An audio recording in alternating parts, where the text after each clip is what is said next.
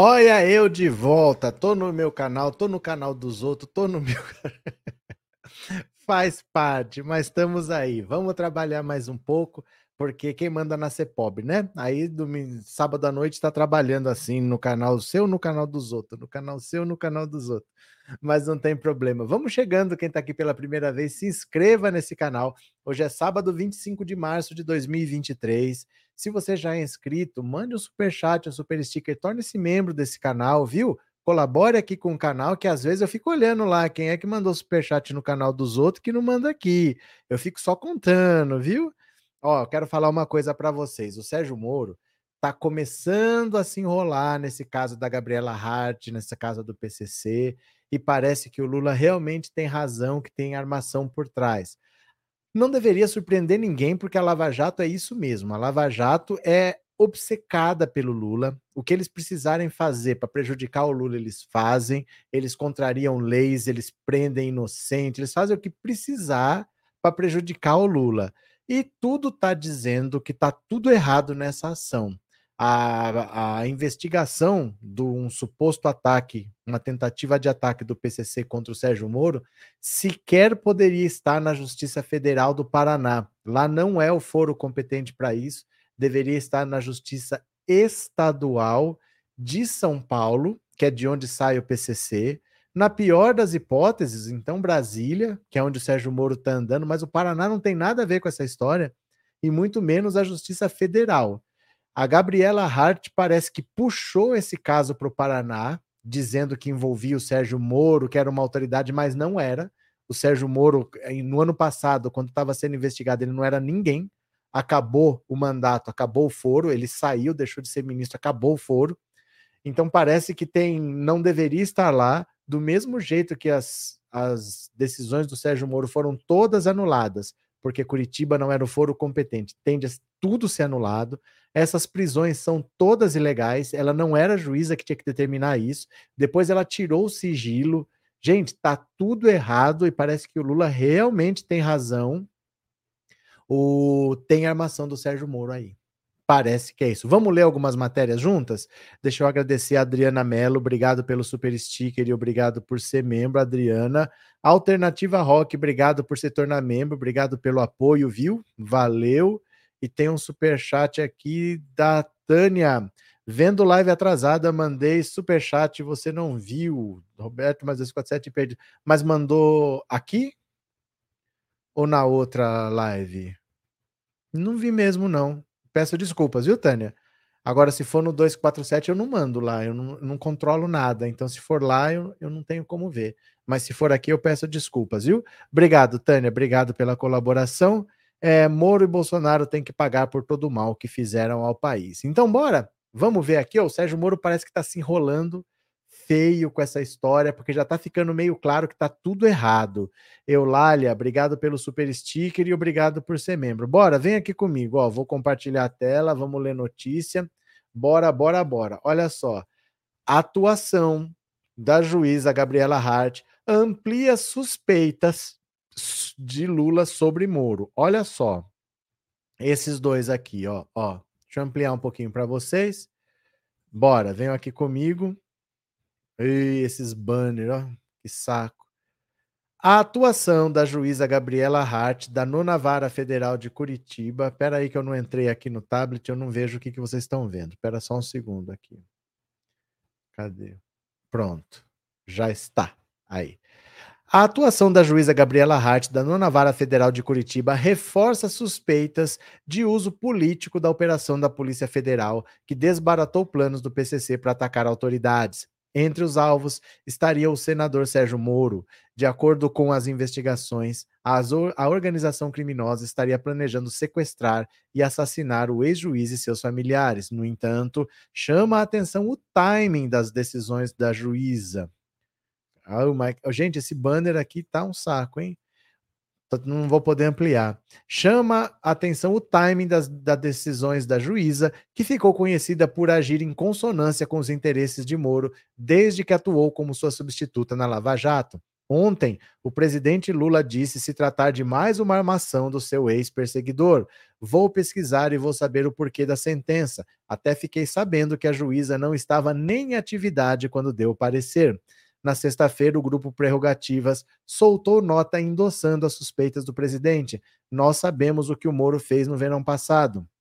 Natural, pois, que haja suspeitas sobre o seu comportamento nesse episódio, afirma o grupo que, de acordo com o colunista Mônica Bergamo. No mais, a participação da juíza corta, copia e cola é mais um elemento de reforço para as dúvidas lançadas exclusivamente sobre o momento da deflagração da bem-sucedida operação em questão, acrescentam os juristas. Isso porque, na decisão, condenou Lula no caso do sítio de Atibaia, Gabriela copiou na íntegra trechos inteiros da sentença do caso do triplex do Guarujá, emitida anteriormente por Sérgio Moro. Ambos os processos foram anulados pelo STF. As investigações contra o PCC estavam em curso desde agosto do ano passado.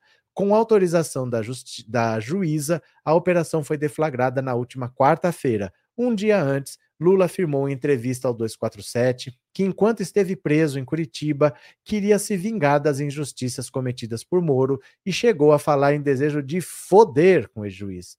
A sincronia dos eventos voltou a se repetir. Ontem, após Lula falar em armação, a juíza retirou o sigilo dos documentos e decisões relacionados à prisão dos suspeitos de planejar ataques contra autoridades. O ministro da Secretaria de Comunicação, Paulo Pimenta, reagiu uma juíza retirar o sigilo de um inquérito sensível e perigoso que ainda está em curso, sem combinar com a Polícia Federal, que está no comando da investigação, ajuda no quê?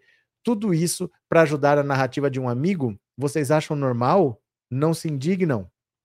Ontem, o ministro já havia destacado que Lula em nenhum momento questionou o mérito da investigação, até porque foi conduzida pela Polícia Federal e pelo Ministério da Justiça. Nesse sentido, ele esclareceu que o presidente questionou o conjunto de coincidências, fatos que acabam trazendo de volta toda uma memória sobre o momento, sobre o método que foi utilizado contra ele na Lava Jato. Muitas vezes são os mesmos personagens. De acordo com a colunista Bela Megali do jornal O Globo, a decisão de Gabriela Hart de levantar o sigilo sobre a, a operação irritou quadros do alto escalão da Polícia Federal. Os investigadores afirmam que a juíza expõe a investigação que ainda segue em curso e técnicas da Polícia Federal em um tema sensível como combate a facções criminosas. Desse modo, Gabriela parece ressuscitar os métodos lavajatistas quando as operações eram vazadas à imprensa tradicional como forma de pautar o debate político de acordo com os interesses dos envolvidos na operação. Moro, por exemplo, vazou um grampo ilegal da então presidenta Dilma Rousseff um dia antes de Lula tomar posse como ministro da Casa Civil em 2016. Dois dias depois, a sua nomeação foi derrubada por Gilmar Mendes com base no grampo de Moro.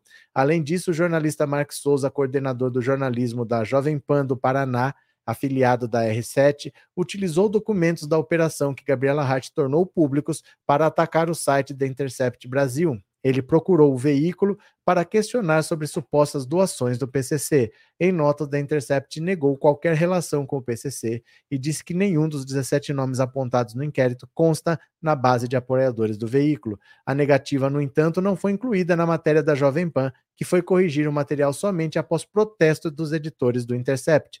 O autor afirma que procurou o Intercept e não teve resposta. É uma mentira intencional ou uma falha grosseira dos padrões jornalísticos, se não ambos.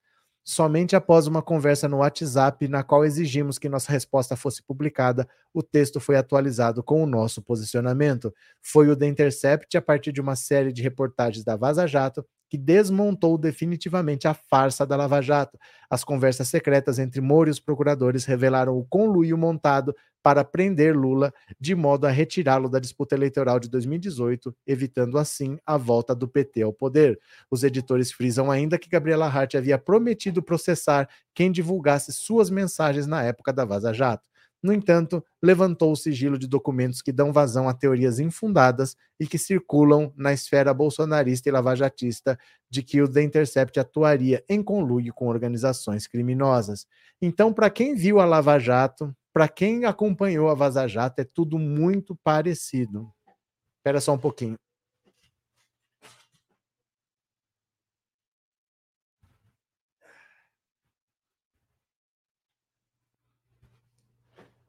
Olha quem tava dormindo até agora e acordou. A veinha acordou. Tá cheirosa porque tomou banho hoje, ó. Tá cheirosa. Ó, ó o olhinho fechando. Ela acabou de acordar. Acabou de acordar. Tava dormindo até agora. Aí ela vai fazer xixi, vai fazer cocô, vai beber, vai comer.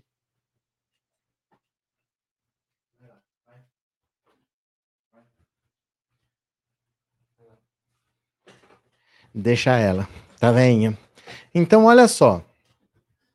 Agora, eu quero que vocês vejam o seguinte: do mesmo jeito que o Sérgio Moro mentiu que os casos do Lula tinham a ver com é, corrupção da Petrobras, triplex do Guarujá, sítio de Atibaia, ele mentiu que tinha ligação com a Petrobras, porque ele já estava investigando corrupção na Petrobras e ele levou esses processos para lá.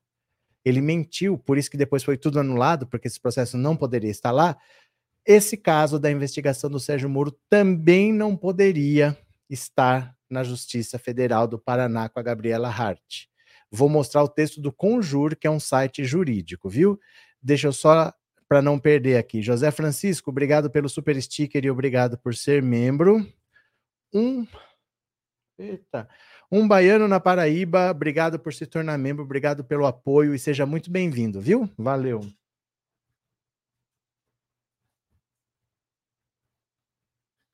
Tadinha da Tequinha, ela acorda com sono, ela tá meio grog.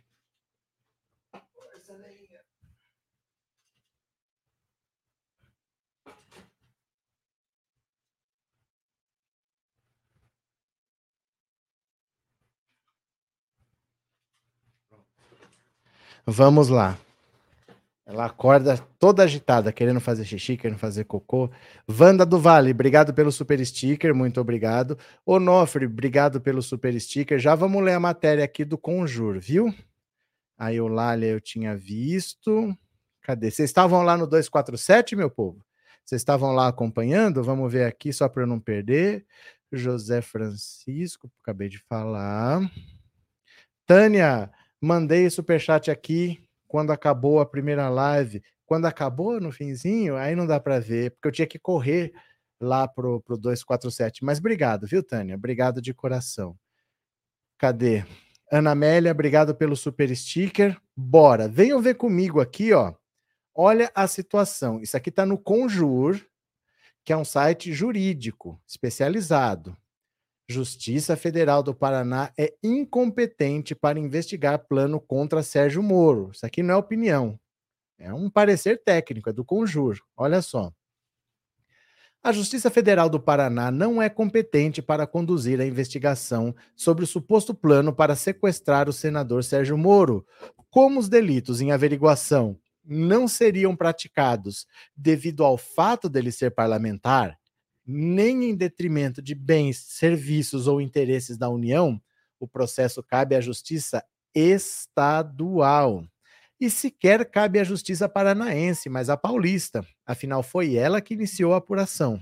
E os primeiros atos preparatórios para colocar eventual projeto em prática foram praticados por integrantes do primeiro comando da capital em cidades de São Paulo.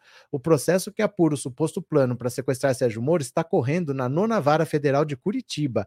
A assessoria de imprensa da Justiça Federal do Paraná afirmou à revista eletrônica Consultor Jurídico que a competência é federal e não estadual, porque a vítima é senador. O órgão citou a súmula 147 do STJ, no, a norma estabelece que compete à Justiça Federal processar e julgar os crimes praticados contra funcionário público federal quando relacionados com o exercício da função, Além disso, a assessoria de imprensa sustentou que a investigação tramita em Curitiba por ser o local onde Moro reside e onde o suposto sequestro seria colocado em prática. Os primeiros atos de execução de tal plano ocorreram em dezembro de 2022, quando ele já tinha sido eleito, mas não empossado. Porém, o fato de Moro ser senador ou ter sido ministro da Justiça, cargo no qual tomou medidas que desagradaram ao PCC, segundo a juíza Gabriela Hart, não atrai a competência da Justiça Federal, afirma Frânio Silva Jardim, professor aposentado de Direito Processual Penal da Universidade do Estado do Rio de Janeiro. Isso aqui é um detalhe técnico, mas que é importante. Vamos ver, tenham paciência. Ó, ele afirma que o fato de a vítima de crime contra a pessoa, como sequestro ou eventual homicídio, delitos que supostamente poderiam ser praticados contra Moro, ser funcionário público não é hipótese de atribuição do caso a juízes federais, conforme a Constituição. O artigo 109 da Carta Magna estabelece que compete à Justiça Federal processar e julgar os crimes políticos e as infrações penais praticadas em detrimento de bens, serviços ou interesses da União ou de seus, suas entidades autárquicas ou empresas públicas, excluídas as contravenções e ressalvada a competência da Justiça Militar e da Justiça Eleitoral. Fica tranquilo, é técnico, mas eu já explico. Jardim destaca que no caso do sequestro, tentativa de sequestro ou homicídio, não houve início da execução. E levantar aspectos do cotidiano de eventual vítima não caracteriza começo de consumação de delito. De qualquer forma, seriam crimes praticados contra Sérgio Moro, pessoa física, não em detrimento de bens, serviços ou interesses da União ou de suas entidades autárquicas ou empresas públicas. Portanto, a competência da justiça estadual, não da federal, opina o professor. Se há um delito que já estava sendo praticado, destaca ele, é o de pertencimento à organização criminosa, que é de mera conduta e não tem vítima. Portanto, o fato de Moro ser senador e ter sido ministro da Justiça novamente não torna a Justiça Federal competente para conduzir a investigação. Nessa mesma linha, Auri Lopes Júnior professor de Direito Processual Penal da Pontifícia Universidade Católica do Rio Grande do Sul, afirma que não é o caso da aplicação da súmula 147 do STJ. A competência da Justiça Federal seria atraída se o crime fosse praticado contra servidor público no exercício das funções. Tem de ter atualidade do exercício. Ele, Moro, é senador hoje, mas os crimes não têm qualquer relação com isso.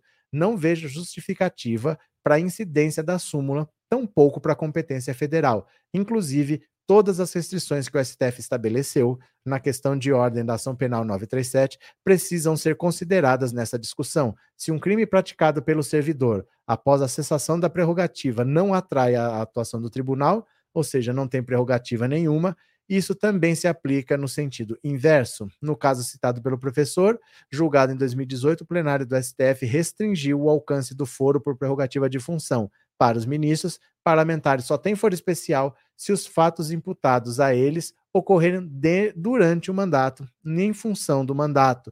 No caso de delitos praticados anteriormente a isso, o parlamentar deve ser processado pela primeira instância da justiça, como qualquer cidadão. Com o fim do mandato, também acaba o foro privilegiado, fixou a corte. Então veja só.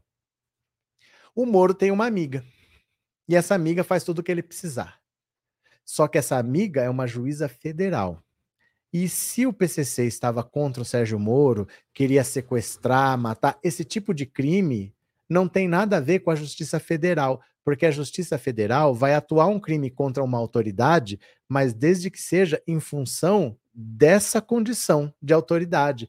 Então, por exemplo, se eu atacar o Lula por ser presidente, é uma coisa. Se eu atacar o Flávio Dino por ser ministro da Justiça, é outra. Mas se eu atacar o Flávio Dino porque ele comprou um sorvete na praia e não pagou, isso não tem nada a ver com a função de ministro. Você entendeu a diferença? Então, o crime teria que ser, o Sérgio Moro é senador em função dele ser senador. E ele disse que é do tempo que ele era ministro. Isso já acabou. Isso já se extinguiu. Então não tem justificativa para estar na Justiça Federal. Mas como é na Justiça Federal, que o Sérgio Moro tem alguém para mexer os pauzinhos para ele, eles estão mentindo que é, é da competência da Justiça Federal, para o caso ficar com a Gabriela Hart e ela fazer tudo o que o Sérgio Moro quer. A consequência vai ser, por um tempo isso vai andar, no fim vai acabar igual aconteceu com o caso do Lula. Acaba se questionando o foro, vai falar aqui não é o foro adequado, esse não é o foro competente e anula-se tudo o que foi feito. Isso é a cara do Sérgio Moro. Mentir para conseguir fazer o que quer fora da lei, isso é a cara do Sérgio Moro. É, e o Lula sabe.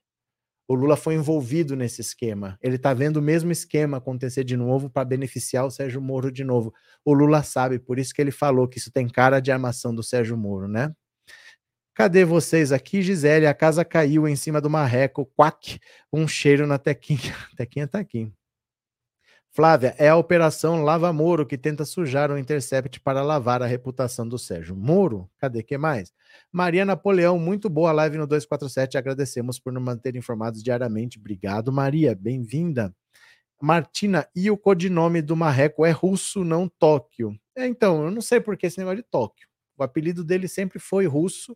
É assim que os procuradores lá da Lava Jato tratavam ele nas mensagens da Vaza Jato. Era sempre russo. Né? Não sei de onde que saiu esse Tóquio também. É... Vaiston Pirola. Caramba, de novo, e um personagem que já deveria estar morto. Mas ele não tá. Se deveria ou não deveria, o que importa é que não está, né?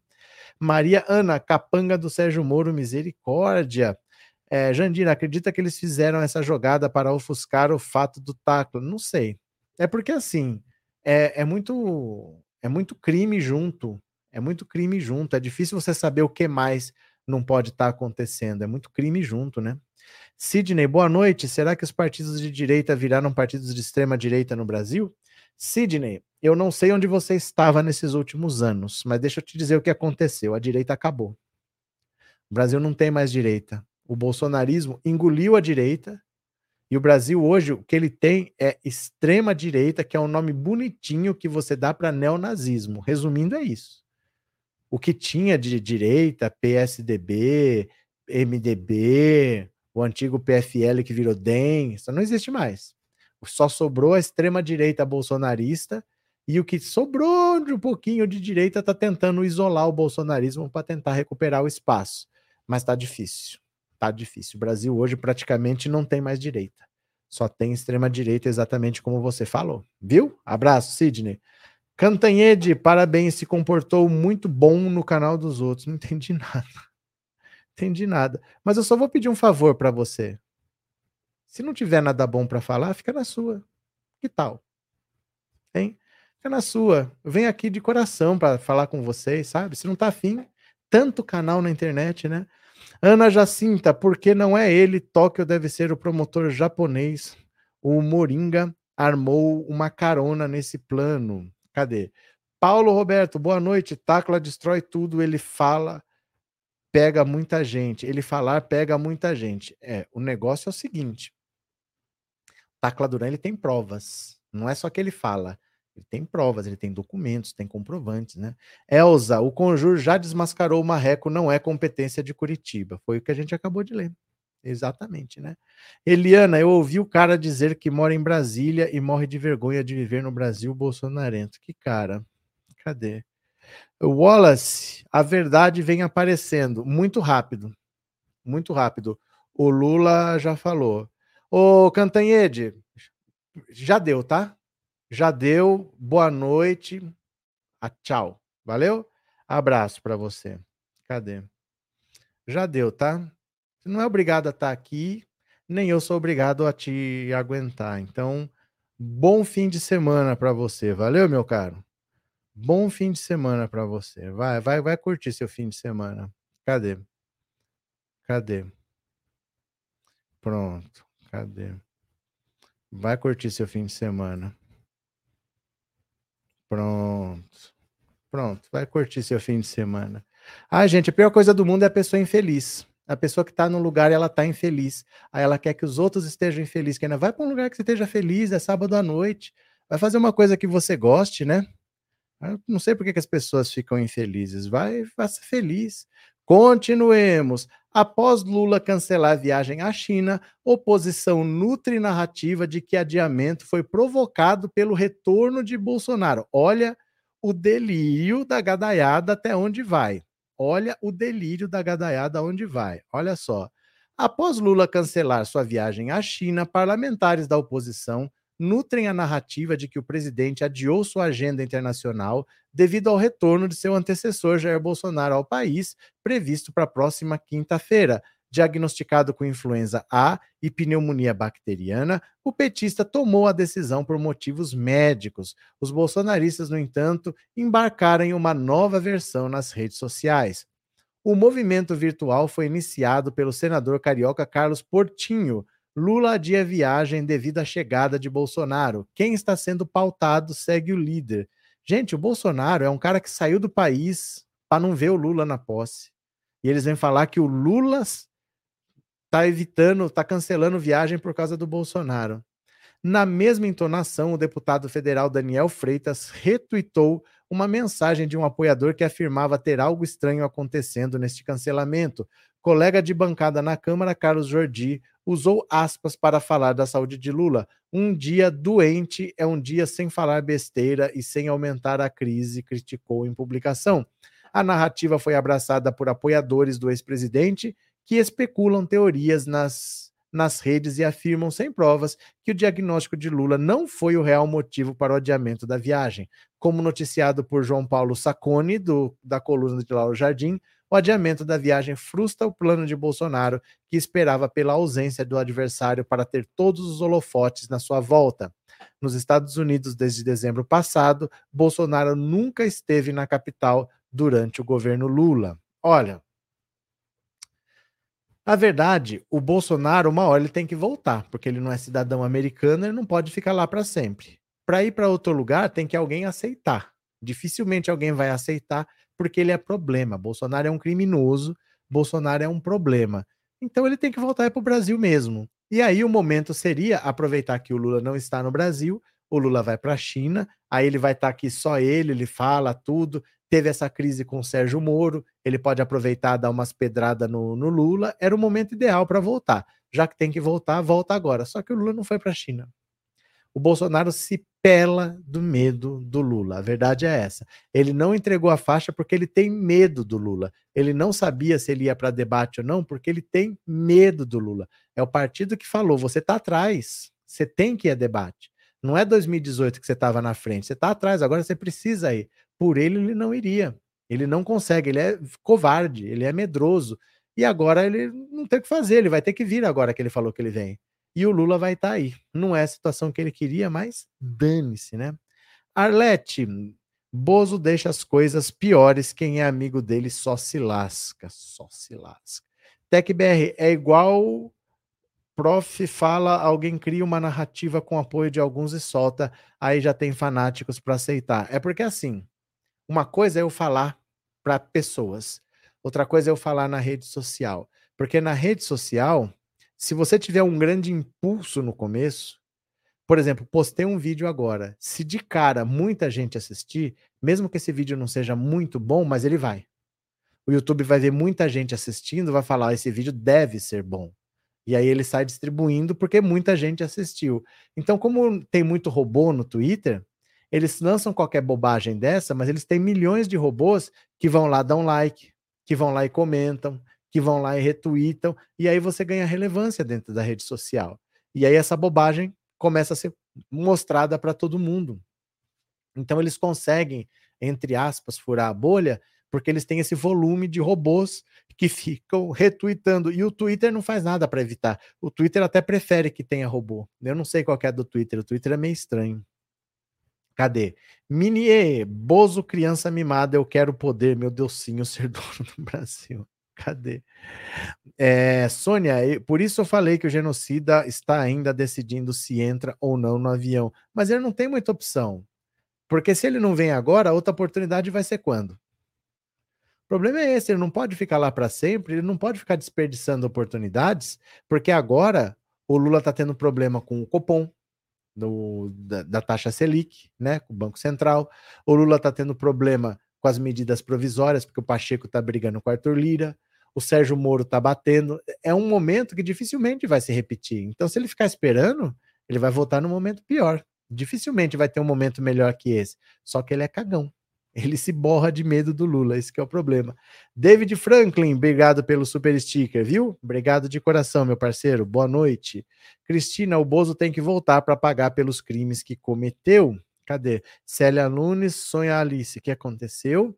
Henrique Fujão quer despistar, mas logo será preso. Logo, eu não sei. Edivar, o vaqueiro vai voltar para tocar o gado. Pode ser também. Gabi vai dar dor de barriga no Bozo de novo para ele não voltar agora. É que ele tem que voltar. É que ele tem que voltar. Mais cedo ou mais tarde ele vai ter que voltar, porque o turista pode ficar nos Estados Unidos seis meses. Ele já está lá desde dezembro. Nós já estamos em abril, gente. Ele vai ter que voltar. Então ele tem que aproveitar esse momento, querendo ou não. Ele não pode ficar lá. Outro problema dele é a Michelle. Se ele não tiver aqui para sabotar a Michelle, pode ser tarde demais.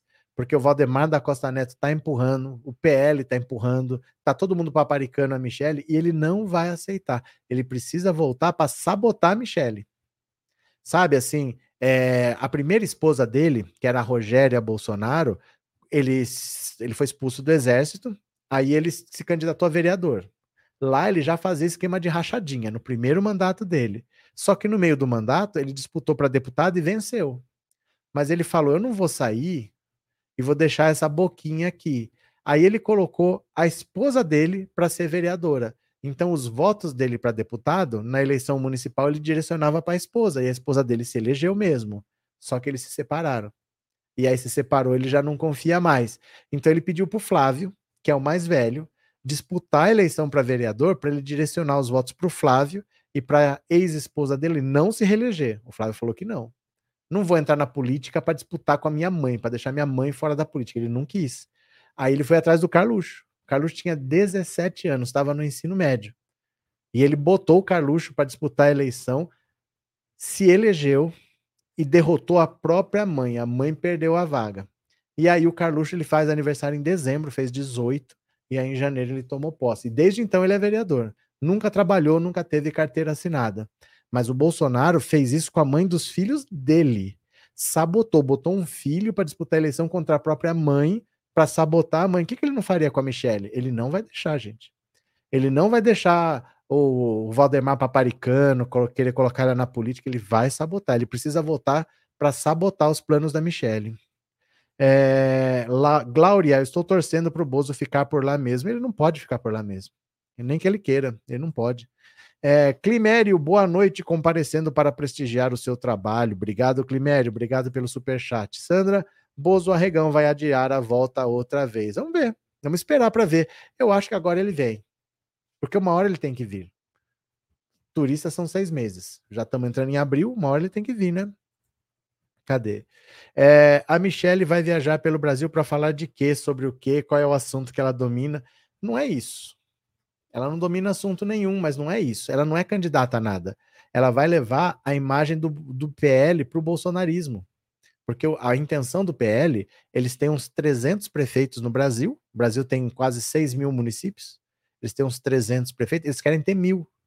Então eles vão usar a Michelle para conversar com esse eleitor bolsonarista. Não é ela que vai ser candidata necessariamente. Se for, ela pode ser candidata, mas não é para que ela se eleja.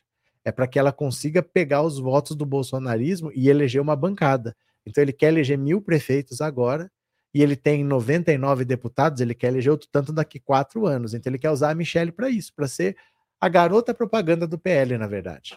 Na verdade é isso que ele quer. Ele quer que ela seja puxadora de votos para o PL, não necessariamente ela candidata. Cadê quem mais? Michele vai viajar ao Brasil para ensinar Libras, mas que, por falar nisso, eu não ia tocar nesse assunto, mas vocês falaram, a Michelle está com um curso de difusão cultural, que eu não sei se vocês sabem. Ela tem um curso de Libras e todo dia ela ensina uma palavra diferente. E hoje ela mandou uma palavra para vocês para que vocês vão aprendendo Libras também. Então vamos ver a Michelle, que palavra que ela mandou hoje no curso de Libras Michele Bolsonaro. Michele, qual que é a palavra de ouro? Ensina pra gente. Hoje nós vamos aprender o sinal de aceitar. Com as duas palmas das mãos para cima, você vai fazer o um movimento para baixo, fechando as mãos. Aceitar. Aceitar. Hoje nós vamos aprender o sinal de aceitar. Com as duas palmas das mãos para cima, você vai fazer o um movimento para baixo, fechando as mãos. Aceitar. Aceitar. Eu não sei o que está acontecendo, que todo dia é a mesma palavra. Eu acho que ela está querendo fixar, né? Aceitar, porque de repente você precisa ir para a Arábia Saudita, você pode receber joias da, da, da União, né? Pode pertencer ao Estado brasileiro, e aí você tem que aceitar. Não sei, mas ela está repetindo essa palavra Acho que é para fixar, né? João Rosário. Boa noite, comparecendo para prestigiar esse canal conduzido com responsabilidade. Forte abraço, abraço, João. Isabel, não aguenta esse curso, muito menos essa voz. Aguenta sim, aguenta sim. Bora para mais uma, bora para mais uma. Deixa eu compartilhar a tela. Bora, bora, bora. Ó, Cancelamento de viagem causa alívio entre aliados de Lula. Olha por que será. A viagem do presidente Lula à China foi cancelada no final da manhã deste sábado. Antes disso, estava confirmada. Lógico, se ela foi cancelada é porque estava confirmada. O Poder 360 apurou que o chefe do executivo está melhor, mas há no Planalto a sensação de alívio. Motivo: Lula tem 77 anos, se preocupa, de, se recupera de uma pneumonia e iria para uma viagem de 24 horas de avião. Não é mais um menino. Usam Márcio Tomás Bastos como exemplo para justificar a cautela. O ex-ministro da Justiça manteve-se ativo até seus últimos dias. Ele morreu com 79 anos. Esse exemplo é para animar quem? que o Lula tem 77, eles dão como exemplo um cara que morreu com 79. Isso é para animar quem? Não. Nós queremos o Lula até 120, no mínimo. Mas assim, é muito puxado, gente, é muito cansativo. Você tendo um problema respiratório, você vai ficar parado, né? Você vai ficar respirando ar viciado, fechado ali. É uma viagem muito longa.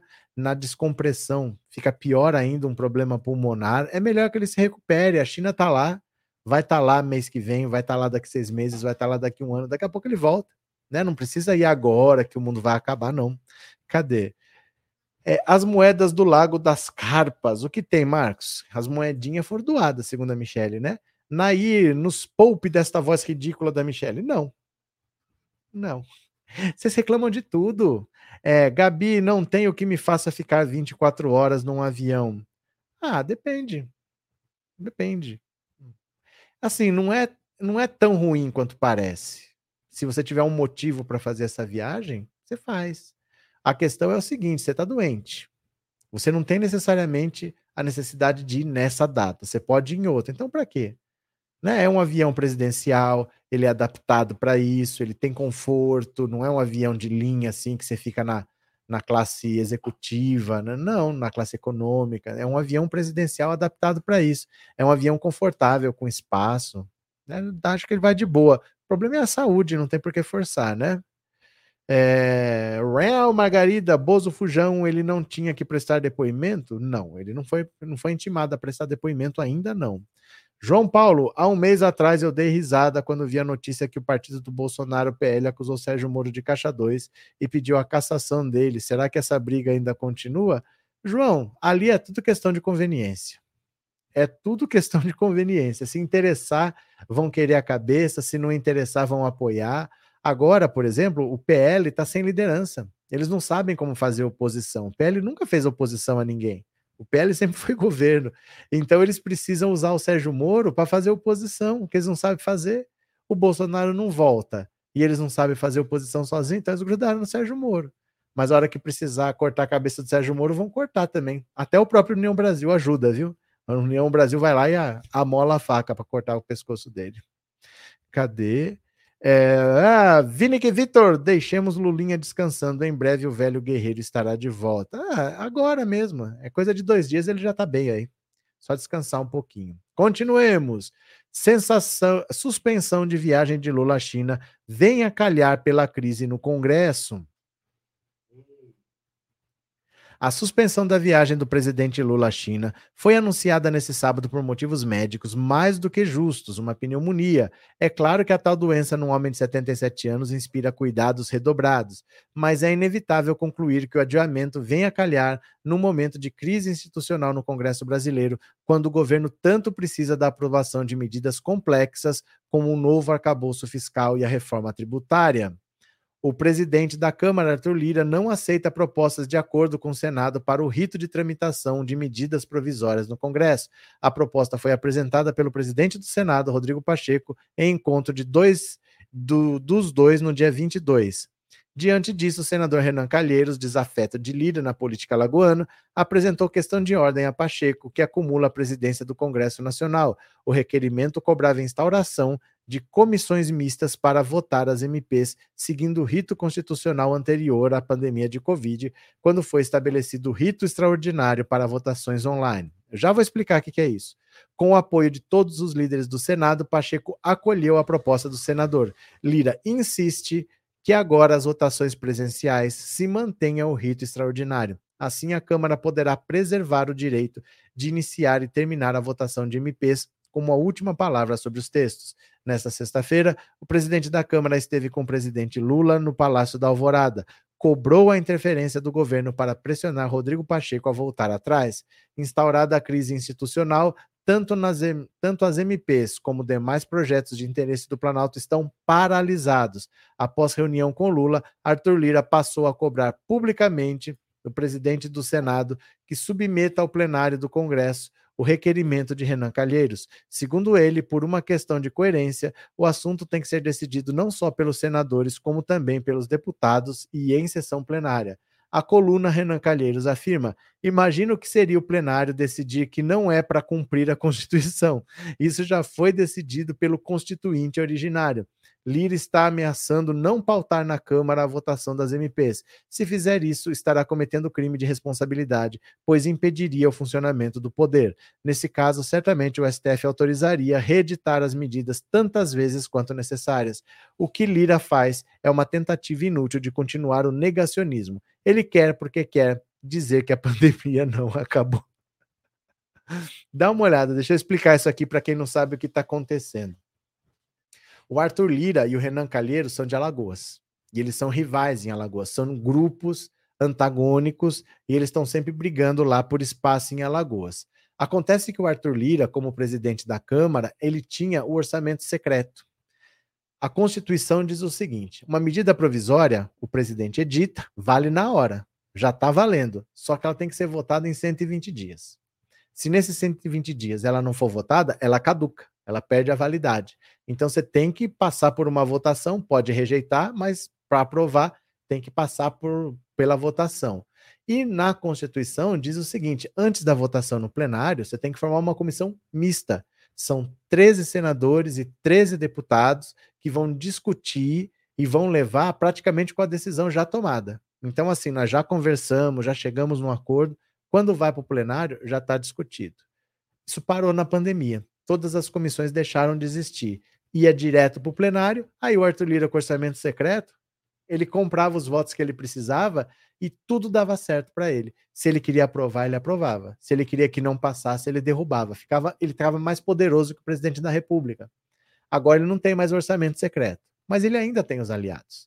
Ele ainda tem uma quantidade significativa de votos. Só que o Pacheco instaurou de novo as comissões. O Renan Calheiros falou: Ó, oh, tô fazendo uma pergunta aqui. A Constituição fala que tem que ter comissão. Já acabou a pandemia, vai voltar quando essa comissão? Não tem que votar? E como ele fez esse questionamento de maneira oficial, o Pacheco teve que falar: olha, de, do jeito que a Constituição manda, nós vamos fazer. E o Arthur Lira tá puto da vida, porque ele perdeu o orçamento secreto e agora ele perdeu o rito sumário quando ia para votação direto e indo para votação ele tinha os votos na mão, ele conseguia aprovar ou rejeitar, acabou isso vai ter que passar por uma comissão e ele vai influir pouco. Então ele está revoltado, ele não quer perder esse poder e o Renan não tá nem aí porque é adversário dele de Alagoas, né? É esse o assunto, viu? Cadê? É... Nirla, que a polícia fique de olho no avião do Bozo, pode vir drogas, armas ou joias suspeitas. Não pode, gente. Nos Estados Unidos, você acha que nos Estados Unidos ele tem isso para trazer para o Brasil e vai passar pela, pelos Estados Unidos e aqui que ele tem que saber, não, não passa não, nos Estados Unidos não passa não, viu? É, Arlete, Lira pensa que ainda manda esse traste, mas ele ainda manda, desde que tenha a, a votação direta. Se passar pela comissão, ele se lascou. E é o que a Constituição diz, que tem que formar a comissão. Ela explica como que forma a comissão, quantas pessoas tem que ter, tá tudo escrito lá. E não estava acontecendo com a desculpa da pandemia, mas a pandemia já acabou, né?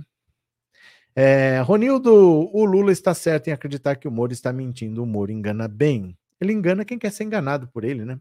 Eliana, Deus abençoe Lula com muita saúde. Estamos torcendo para o seu rápido restabelecimento. Maria Madalena, Bozo tem que vir urgente para tomar a bênção do pai Lula de joelhos e vai direto para Bangu. Humilhou muito o presidente Lula, ex-presidiário. Agora, pai Lula, vamos abençoar Bozo foragido covarde. Pronto. Pera lá. Mais uma, bora aqui comigo. Não existe justificativa para essa taxa de juros, diz Luísa Trajano, a dona do Magazine Luiza. Olha. As críticas à atuação de Roberto Campos Neto e sua equipe no Banco Central vêm de variados setores da sociedade, além do presidente Lula, do Prêmio Nobel de Economia Joseph Stiglitz, do presidente da Federação das Indústrias de São Paulo, Josué Gomes, e até mesmo de alguns analistas do mercado financeiro, a manutenção da taxa Selic em 13,75 é alvo de reclamações por parte do setor de varejo uma das empresárias que verbaliza esse inconformismo, especialmente depois da reunião de quarta, que manteve inalterada a taxa Selic, é Luísa Trajano, presidente do conselho do Magazine Luiza. Não existe justificativa para termos a taxa de juros mais alta do mundo em um momento em que a inflação está controlada e a economia do país precisa crescer. Luísa teme as consequências da manutenção da política monetária. Essa postura só faz diminuir o crédito e inibir o consumo, o que só gera mais desemprego em todos os setores da economia. A empresária participou na sexta do 11º Fórum de Varejo em São Paulo. Em entrevista à Globo News durante o evento, ela reforçou a crítica. Um país como o nosso vive de renda e de crédito. A renda vem do emprego e o emprego vem da venda. O crédito com 13,75 não tem cabimento. Ninguém pode comprar produto a prazo. Sa se sabe que o brasileiro, na maioria dele, para poder ter um produto, tem que comprar a prazo, tem que baixar. Olha só. Para quem não entende isso, é o seguinte: a taxa Selic é uma taxa de juros básica. Se a taxa Selic for 10, todos os bancos vão cobrar no mínimo 10, pelo seguinte: o, o governo brasileiro está falando, eu vou cobrar, eu vou cobrar, não, eu vou pagar 13,75%. A taxa Selic é isso. É o governo falando, me dá dinheiro que eu pago 13,75% de rentabilidade ao ano, certo? Se você dando dinheiro para o governo e o governo está te dando 13,75%, por que, que você vai montar um negócio? Porque a margem de lucro é muito pequena. Você tem concorrentes, você não pode simplesmente subir o seu preço. Eu posso até comprar um produto por um e vender por dois, mas não é 100% eu tenho que pagar funcionário, tenho que pagar imposto, tenho que pagar energia, às vezes tem que pagar o aluguel do imóvel onde eu estou. No fim, sobra 3 ou 4%. E o banco está pagando 13,75%. Então, por que, que eu vou montar um negócio? Por que, que eu vou empregar pessoas? Se eu ganho muito dinheiro sem fazer rigorosamente nada. E é isso que ela está falando. Com um juro alto desse, eu não consigo comprar, porque o meu cartão de crédito fica muito caro, e o Brasil não gera empregos, porque você não tem atrativo para você investir. Você vai ganhar menos. No banco é tanto 13,75 que não vale a pena botar para funcionar. E aí nós ficamos parados sem gerar emprego, sem vender, sem inflação, parado no tempo. Nós estamos parados no tempo, né? Miguel Jesus, mas é um cara de pau. Quem é um cara de pau? Mar Vojtovic. Elias Jabur é incrível e com, a começar a ver quem está nos ferrando. Do que vocês estão falando, gente? Tânia, daqui para lá passa muita coisa, até contrabando de madeira, mas dos Estados Unidos para cá não passa nada. Não, é porque assim, é difícil. É difícil, é tudo muito controlado, é tudo muito é, vigiado. É muito difícil você falar que vai trazer drogas dos Estados Unidos. Normalmente é no sentido contrário, né? É, Marvojovic, sabem que quem está por trás disso tudo? Cadê? É, Wagner, Ribeirão Preto, as joias devolvidas foram as originais? Obviamente, gente. Obviamente. Deixa eu falar uma coisa para vocês. É, nós estamos falando de lei. Nós estamos falando do Estado brasileiro. Não é assim, ó. Você pega uma caixinha. Deixa eu ver se eu tenho uma caixinha aqui. Só para fazer de graça. Ó. Eu não tenho uma caixa. Eu tenho uma caixinha aqui? Tenho. Eu tenho uma caixinha aqui. Ó, eu tenho uma caixa aqui. Não é assim, não. Ó, ó, ó já está aqui, viu? Ó, devolvi. Tchau, e vai embora. Não é assim. Tem lei para isso. Tem lei para isso. Isso vai para o acervo da presidência da República. Isso vai ter uma placa de patrimônio. Isso tem que ser descrito. Isso tem que ficar guardado num lugar específico. Não é assim, devolve qualquer coisa, tomara que sejam as originais. Né? Tudo tem método, tem lei que decide como isso vai fazer. Né? Não é assim, ah, vou tirar 10 diamantes e vou devolver pedra vagabundo. Gente, não existe essa possibilidade. Estão falando do acervo da presidência da República. Você não joga lá em cima do balcão e está devolvido. Tem lei. Isso aí tem lei, e a lei da cadeia. Viu? Não é desse jeito que funciona, não. É, Andressa, juros altos são uma festa para os ricos do mercado. Olha, até um certo ponto, Andressa. Até um certo ponto, porque se a economia trava, todos perdem. Num primeiro momento, você está ganhando, você está ganhando, você está ganhando, mas chega uma hora que a economia para. Não é uma coisa que se sustente. Eu não posso ficar pagando muito para todo mundo para sempre, porque eu estou gastando o meu dinheiro. O dinheiro que eu poderia estar tá usando para alguma coisa, eu estou dando para as pessoas como lucro. E esse lucro não vai para lugar nenhum, ele fica no banco e fica rendendo mais juros. De onde eu vou tirar tanto dinheiro? Que é muito. Ó, vou mostrar aqui para vocês o orçamento da União. De vez em quando eu mostro. Ó, qualquer ano, tanto faz, é parecido com isso daqui, tá? Ó. Cadê? Eu vou pegar de um ano aqui. Que ano é esse? 2021. Ó, é recente. Dá uma olhada. Ó, vocês estão vendo aqui? 2021, ó, orçamento federal executado. 50,78% é o quê? Juros e amortização da dívida. É banco. É banco. É tanto que o governo paga, porque olha aqui, você pega outro ano, ó, 45, 42. Isso aqui é a porcentagem do, do, do orçamento da União que está indo só para banco. Ó, aqui que ano que é esse? Não estou vendo escrito, mas era 42. Nesse ano aqui era 45. Olha 2021, 50,78. Tudo que você paga de imposto, metade vai para banco. Metade vai para banco. Então, como é que um país pode trabalhar tanto para metade do dinheiro arrecadado ir só para banco? Para eles manterem lá guardado e ganharem mais dinheiro ainda. Só que não tem como parar de pé. Então, num primeiro momento, você ganha, mas depois, como é que eu vou manter pagando, pagando, pagando, pagando, se cada vez eu vou comprometendo mais do orçamento só com juros? Então, chega uma hora que não é mais sustentável, né? Chega uma hora que não dá mais. É... Cadê Isabel? É claro que vem droga dos Estados Unidos. Tem droga pior para o Brasil do que o Bolsonaro? Disse a Isabel, a sarcástica. Raimunda Campos Neto quer ferrar o povo brasileiro. Jô, eu nunca vi um ladrão devolver o roubo e não vai preso. É porque tem que ter um processo. É porque tem que ter um processo, né? Porque assim, você precisa essas joias têm que ser devolvidas, é o primeiro passo.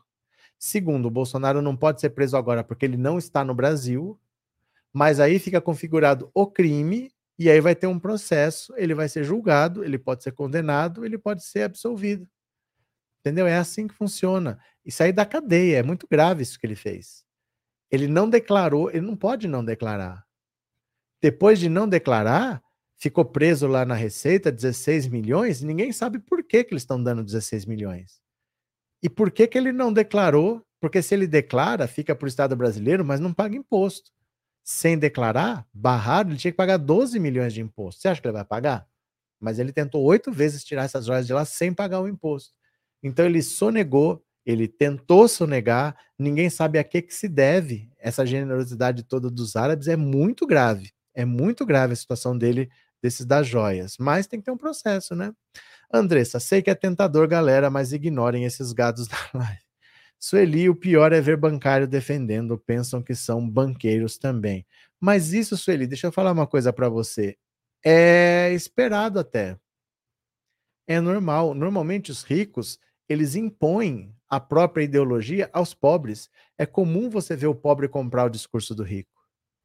É mais comum do que a gente pensa. Na verdade, esse é o esperado, porque quem tem dinheiro impõe a sua ideologia. É assim mesmo. Eu acho que é praticamente inevitável. Sabe, eu vou te dar um exemplo. É, eu, não, eu morei 15 anos em São Paulo. Hoje eu moro em Bauru, mas eu morei 15 anos em São Paulo. E eu lembro que tinha ônibus de excursão de colégio que ia para São Paulo visitava o Ibirapuera, visitava o MASP, não sei o quê, mas tinha que passar num McDonald's. Isso eu tô falando 20 anos atrás, né? Tinha que passar num McDonald's que tinha ali na esquina da Henrique Schaumann. Bom, por que que tinha que parar ali? Porque são crianças de cidades que não tinham McDonald's, pelo menos naquela época não tinha. E por que que elas são desesperadas para comer uma coisa se elas nem sabem o sabor? Propaganda. Quem tem dinheiro impõe a sua ideologia. A propaganda nada mais é do que o rico impondo a vontade e a necessidade dele ao mais pobre. Mesmo que ele não tenha dinheiro para aquilo, mas ele fica seduzido por aquilo. Né? Então é, é, até esperado que isso aconteça, se a gente for parar para pensar, né? Cadê? É, José Sírio, desocupe além da conta. O que, que aconteceu? Edileuza deve ser propina por algum esquema de corrupção. Então, é isso que está sendo investigado. Porque ninguém dá 16 milhões de, de reais de presente. Isso é, um, isso é uma fortuna em qualquer país do mundo. Ninguém dá isso de presente, né? O governo da França costuma dar uma garrafa de vinho. O presente é mais simbólico, do, não é um, para ser um presente caro, né? É, Aldair, uai, o que aconteceu? Verdade, o que, que aconteceu que vocês estão falando agora por uma palavra só? Bolsonaro mesmo já disse que sonega tudo o que puder. Pois é, o problema é que é crime. Falar é uma coisa, fazer é outra. E ele é mais do que sonegação. Gente, o maior problema dessas joias não é que ele não pagou imposto. É por que, que eles receberam essas joias. Qual que é a origem, qual que é o motivo dessa generosidade toda. Esse é que é o problema. Isso é corrupção pesada. Essas joias devem ser assim, ó. Em vez de dar dinheiro, porque dinheiro tem que sair lá, ó. Só quem imprime é a casa da moeda. Só sai de um lugar. Então, para você ter dinheiro, você tem que justificar por que, que você tem esse dinheiro, né? Não dá para eu ter um milhão aqui e falar que eu achei. Eu tenho que justificar de onde que veio esse um milhão. Agora, joia é diferente. Joia pode ser roubada. Joia pode ser, por exemplo, uma barra de ouro. Pode ser um monte de joia roubada, derretida. Pode ser uma dessas minas aí, ó, na terra Yanomami. Eu posso comprar ilegalmente, derreter, e é ouro, não sei de onde veio. Então, joias são uma boa maneira de você levar dinheiro de um lugar para o outro meio despercebido, desde que passe, né? Essas joias poderiam ser assim: a sua propina está lá naquele banco, lá naquele país, 200 milhões de reais. Só que para você não ter uma fortuna fora e ficar pobre aqui, leve essas joias que você vende. Você passa para frente, pega 15 milhões, você já tem um dinheiro lá. Você entende? Porque, veja, no caso da Covaxin, que é o escândalo da CPI da Covid, aquela corrupção, o Brasil queria comprar 40 milhões de doses, é uma compra pequena. Tem que tomar duas doses, nós somos 200 milhões, só ia dar para 20 milhões de pessoas. Eles queriam um dólar por dose de propina.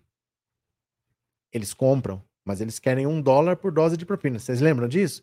40 milhões de doses. 40 milhões de dólares de propina, de propina. Isso dá 200 milhões de reais. 16 milhões de joia é troco. Isso aí não é a propina. A propina mesmo deve estar num outro país, numa conta secreta, que o Ministério Público tem condição de achar. E isso aí deve ser aquele dinheirinho, ó, entra com isso daí no Brasil para você ter um, um trocado aí, para você fazer uma feira tal, mas o seu dinheiro mesmo está em algum outro lugar e o Ministério Público vai acabar achando, né?